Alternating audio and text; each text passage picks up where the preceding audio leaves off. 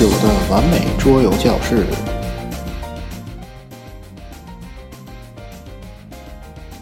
第十一期，兰德姆的折磨。本节目由主播就这意思，于二零一四年四月九日在天津为您录制。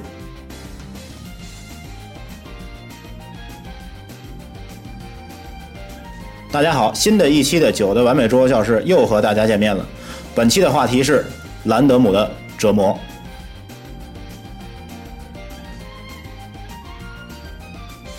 哎，大家好，九的完美桌游教室又和大家见面了。老九呢，在这里先给大家道一个歉。前两天清明节的时候呢，有点犯懒，所以偷了点懒儿啊，把这个节目时间稍微延后了一点。这里呢，也给大家呃道上一个歉吧。本期呢，老九选了一个比较啊宽泛但又很具有深度的这么一个话题，而且呢，这也是一个很具有呃争议性的这么一个话题。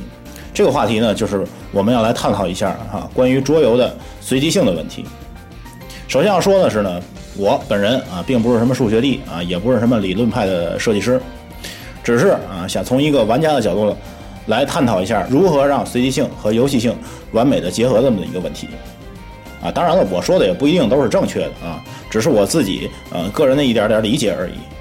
本期节目呢，也算是抛砖引玉啊，各位如果对游戏随机性呃这么一个问题有任何的想法，都可以联系我。我相信本期节目应该不是唯一一期呃讨论游戏随机性呃问题的节目，因为关于这个话题有太多的内容值得我们来挖掘。好了，我们闲话少说。正式开始今天的话题。说到随机性的问题呢，我们先来说一下什么叫做随机性。所谓的这个随机性呢，根据度娘的解释来看呢，是呃偶然性的一种表现形式，具有一定概率的事件集合中各个事件所表现出来的不确定性，这种性质就叫做随机性。举个例子来说啊，我们常见的六面的骰子就符合上面这个关于随机性的定义。事件的集合呢，就是数字一到六，六个数字。而每个事件呢，就是指的每个数字出现的不确定性，啊，如果这个骰子是一个正常的，并且没有做过手脚的骰子，那么我们把这个骰子放进一个骰子钟内啊，摇动几下，在不打开骰子钟的情况下，骰子出现每一面的几率也是固定的，也就是六分之一。这就有点像我们著名的这个薛定谔虐猫的故事，在盒子打开之前，猫的生死各有一半的几率，而这种结果，则是我们通过常理无法推测的。但在这里要说的是，随机性呢，并不是真正的不可控的。根据随机性的定义来看，随机性的问题是要有一个事件的集合的，而这个事件的集合呢，恰恰是在我们可控的范围之内的。比如上面说到的这个六面的骰子啊，打开骰盅之后，骰子只会出现一到六这个六个数字，不会出现任何的其他的情况。这么一个看似不可控的事件，就总是存在于一个封闭的事件区间内的。而对于桌游来说，随机事件所存在的事件集合往往都是可穷举的，为什么呢？因为在桌游现有的机制当中，只有三种最常用的随机方式，也就是所谓的啊桌游随机有三宝啊，分别是什么呢？骰子、卡牌和兜里找。最后那个兜里找，但其实就是指的暗抽了啊，就是那个把牌片放在不透明的兜子里，然后暗抽牌片这么一个机制。我们仔细想一下，就会发现。所有的桌游里用到的上述的三种随机方式里面，他们的事件集合都是一个可穷举的集合体。骰子就不用说了啊，不管是多少面的骰子，它总有一个确定的集合总体。卡牌和暗抽呢，其实可以归结为一类，都是从固定的集合中抽取随机的个体啊，有点像我们高中时做过的数学题啊，从袋子里摸球这么一个概念。但不管是哪种随机方式，其总体总是在玩家的可控范围之内的，而事件个体出现的几率是不可控的。这就是我们桌面游戏当中所提到的这个随机性了。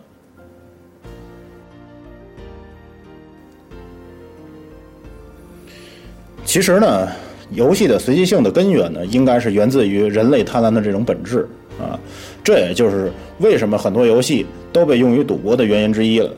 但是随机性对于我们现代桌游来讲，其实意义并没有赌博那么简单。我们呢，可以从两个方面来探讨一下随机性对于桌游的重要意义。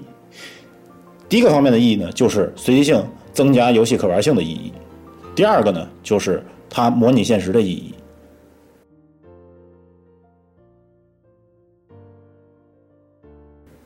说到随机性增加游戏可玩度的这点儿呢，我想大家都会有一种认同，但是随机性并不是唯一一个增加游戏可玩性的元素，但它却是一个最简单的办法。相对于我们市面上见到的大多数游戏，如果这些游戏没有随机因素，那么玩家很容易就会找到呃游戏的最优解，让游戏很快就失去乐趣，游戏的耐玩度呢也就成了问题。正是一些随机因素的加入，让游戏的每次开局，玩家都在面临着新的挑战，才能让玩家保持对游戏的一贯的兴趣。举个最简单的例子，呃，就是我们所熟知的啊吴老师的名作《农场主》了。每次开局要从三百多张的这个牌库里面，要给玩家分发七张小设施和七张职业牌，而这些起始卡牌就基本奠定了玩家在本局游戏当中的一个发展方向。相比起啊没有这些随机卡牌的家庭模式来说呢，这样的游戏不管是游戏的策略深度还是游戏的耐玩度，都要甩出家庭模式好几条街。但是也不是所有的游戏都是靠随机性为游戏增加耐玩度的。之所以说啊随机性并不是一个唯一一个增加游戏耐玩度的元素，但它却是最简单的一个。这么说是因为还有两项更为重要的元素可以增加游戏的耐玩度。一个就是游戏本身的策略深度，还有一个就是玩家之间的交互。相比起这两者来说，随机性的控制对设计师的要求明显要比这两者来说要容易的多得多得多。所以我认为，随机性是增加游戏性最简单的一种方法。设计出不同功能的卡牌，总比设计出一套完整的策略机制要容易得多。如果策略深度达到一定的水平，随机性的有无已经对游戏的本身没有什么影响了。最明显的例子应该就是围棋了，因为围棋的策略路线几乎是无法由人类穷举出来的，所以尽管围棋有很多固定的呃开局方式，什么中国流啊、日本流啊，但是终究没有两局完全一样的对局。而围棋这种可玩性，其根源就是围棋本身深不见底的策略深度和无法穷举的策略路线。另外一种不靠随机性增加游戏耐玩度的手段呢，就是巧妙的利用玩家之间的交互。这里呢要说到一款游戏，而这款游戏呢就是这个芝加哥快递，啊，这是一款完全没有随机要素的股票游戏。说到这股票游戏，好像这个一八三零也是一款呃无随机要素的股票游戏，好像大多数股票游戏都是这样的。这类游戏靠的就是玩家之间的互相的交流，玩家之间的出于各自利益的考虑。在棋盘上进行的各种博弈，从而来产生完全不一样的对局。这里还有一个不太恰当的例子，所以说它不太恰当呢，是因为这款游戏本身就有着一定的随机因素。但是如果撇除这种随机因素的话，这款游戏在利用玩家之间博弈的这点上是非常明显的。而这款游戏呢，就是二 K 的名作《现代艺术》。这类游戏呢都有一个共同点，就是一个玩家几乎不可能左右游戏整体的发展局势，所以呢。博弈的出发点，也就是每个人的根本利益，而这也就是为什么大多数策略游戏都是在四人左右的一个原因了。这里呢要说一下，就是有人认为呢，不同玩家的不同策略想法也是桌游随机性的一种表现，但是我对此还是持一种保留的观点的。回到我们开篇所说的。我个人认为呢，随机性应该是单纯的从样本集合里由随机系统产生出来的随机样本，而玩家的策略想法几乎是游离于桌游的随机系统之外的。这里面更多的涉及到的是博弈论的内容啊，与我们传统统计学上的这种随机性来讲，呃，这个概念还是不太一样的。所以我个人认为，将这部分因素也视为桌游随机性的话，还是有些欠妥的。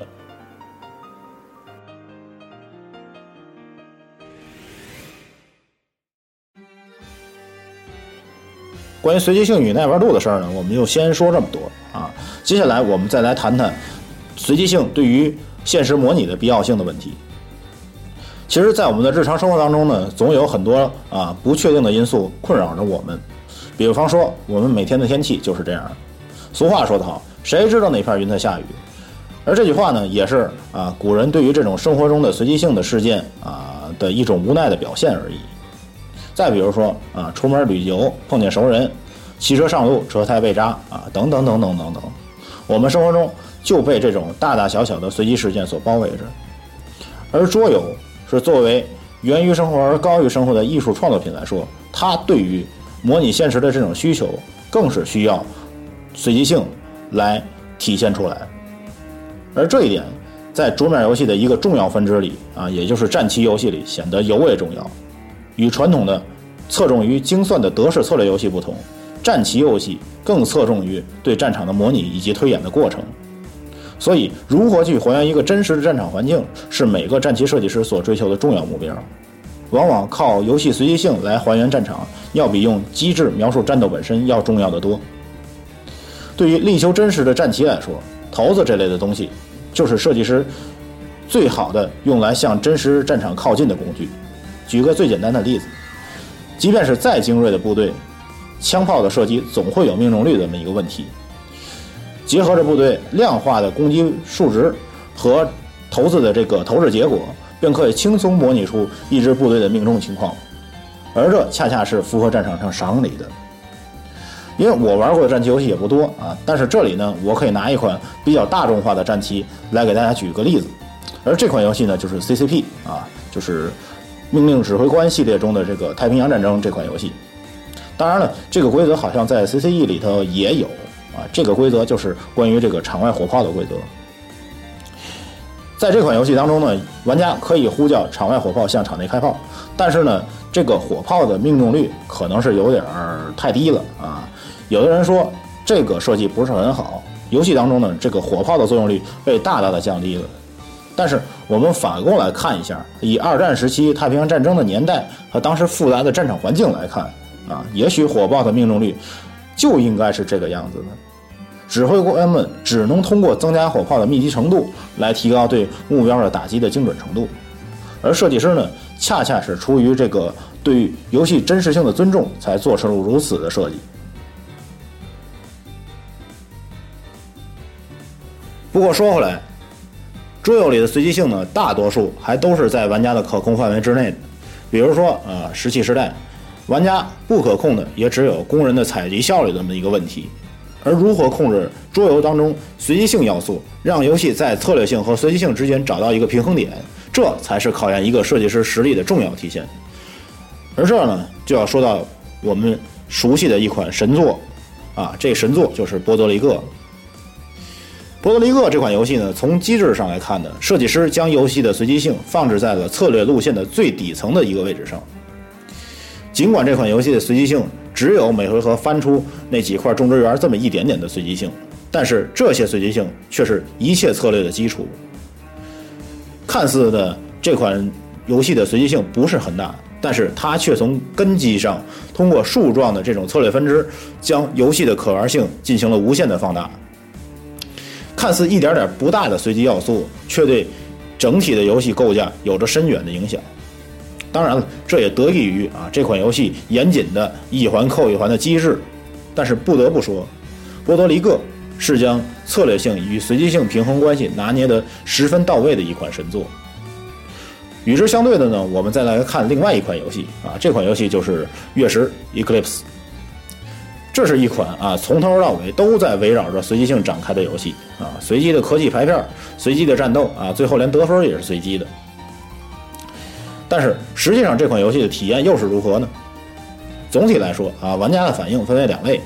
一类玩家反应呢就是这种游戏有些东西太不可控，导致这个策略无法展开，长线的策略呢基本是不可行的啊，基本都处于一个相机而动的这么一个状态。但是另外一类玩家却很喜欢这样的设计，因为他们在游戏中找到了平时很多游戏不能给予我们的快乐。这样的一个这样一款游戏呢，如果赢了，我们可以说是运气女神在青睐着我们；输了呢，只能说是运气啊不在我们这一边。不管游戏的输赢，玩家都能体会到这款游戏所带给我们的快乐。所以呢，这样的游戏的重开的几率是非常高的。这也是为什么这款游戏在 BGG 上分数如此之高的重要原因。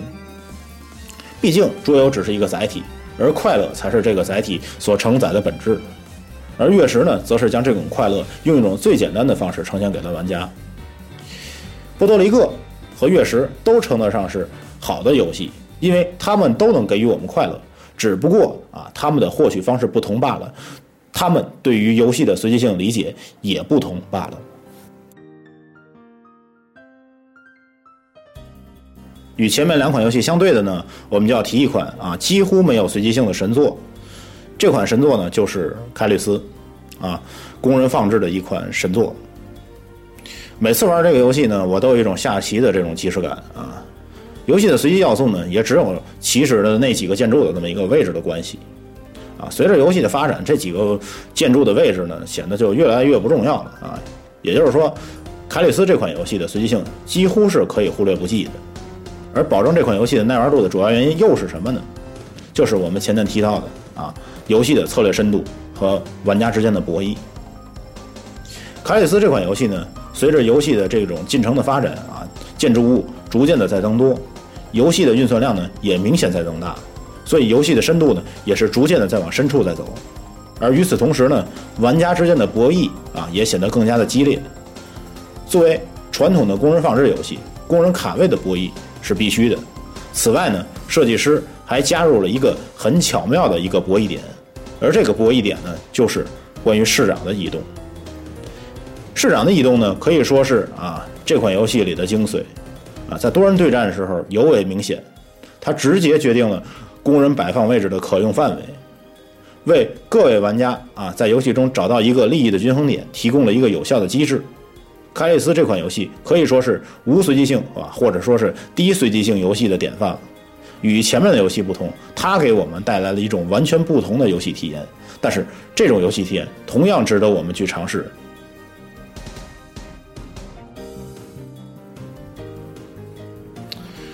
本期呢，关于桌游随机性的话题呢，我们就先聊到这里。虽然我的任务结束了，但是更多的想法需要大家打开脑洞来。更深度的思考这个问题，毕竟我一个人的力量终归是有限的，认识呢也是有局限的，所以呢，节目当中说的对的地方，如果您可以得到共鸣，就是对我个人最大的认可。如果您觉得我有些地方说的有些偏颇，您可以通过我们后面提到的方式联系我，来说说您对桌游随机性的一个理解。其实呢，我在准备本期节目的时候呢，稿子里的内容要比现在的内容要多。啊但是受限于篇幅的问题，我在这里就不面面俱到了。比如说啊，关于这个随机因子产生的机制和这种嗯如何去规避不可控的随机性的方式的这些内容，我们呢打算单独拿出来，结合大家的一些观点，做成另外一期节目，呃，呈现给大家。尽管本期的节目呢接近了尾声，但是这并不意味着啊桌游随机性的这个话题呢就此结束了。如前面所说的。这期节目应该不是我栏目中唯一一期说到随机性问题的节目，因为这个话题的深度和广度值得我和听众朋友们几度深思之后再次拿出来讨论。我呢也会在接下来的日子里慢慢的啊丰富自己，同时呢也搜集听众们对这个话题的一些想法，争取在下次的节目当中将更多的听众的观点融入到节目当中来。也让我们的节目呢，在深度上能挖掘出更多的有价值的东西来分享给大家。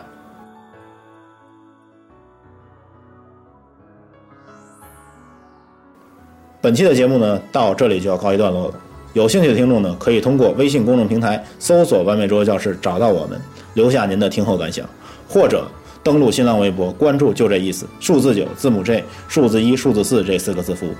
通过私信或者评论反馈您的收听意见。您也可以通过荔枝 FM 的官方应用程序给我们留言，iOS 用户呢更可以通过登录 Podcast，搜索“完美桌游教室”来订阅我们的节目并给予评分。您的意见就是我们前进的动力。好了，我们在一首动听的音乐声中结束本期的节目，感谢各位的收听，我们下期再见。